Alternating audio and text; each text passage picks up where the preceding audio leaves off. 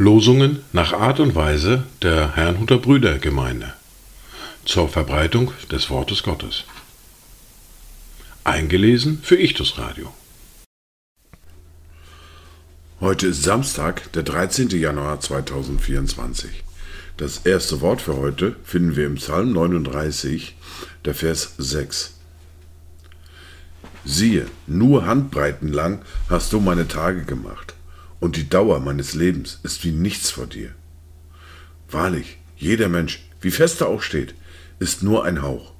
Selah. Das zweite Wort für diesen Samstag finden wir im zweiten Brief an die Korinther, im Kapitel 4, der Vers 16. Darum lassen wir uns nicht entmutigen, sondern wenn auch unser äußerer Mensch zugrunde geht, so wird doch der innere Tag für Tag erneuert. Dazu Gedanken von Benjamin Schmolk. Die Woche geht zu Ende, nicht aber Gottes treu. Denn wo ich mich hinwende, da ist sie immer neu. Die Zeit kann wohl verschwinden, nur Gottes Güte nicht. Sie lässt sich täglich finden und gibt mir Trost und Licht.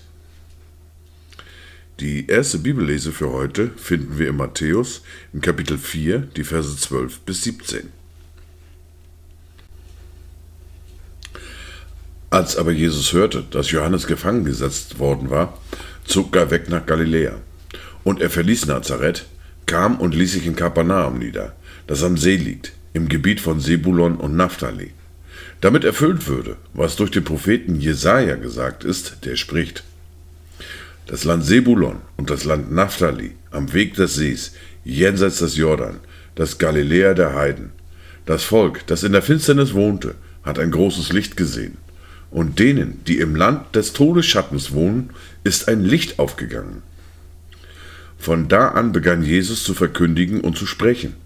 Tut Buße, denn das Reich der Himmel ist nahe herbeigekommen. Wir fahren fort mit der fortlaufenden Bibellese mit Markus Kapitel 3 und den Versen 1 bis 6. Und er ging wiederum in die Synagoge. Und es war dort ein Mensch, der hatte eine verdorrte Hand. Und sie lauerten ihm auf, ob er ihn am Schabbat heilen würde, damit sie ihn verklagen könnten. Und er sprach zu dem Menschen, der die verdorrte Hand hatte, Steh auf und tritt in die Mitte.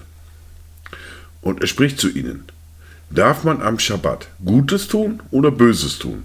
Darf man Leben retten oder töten? Sie aber schwiegen.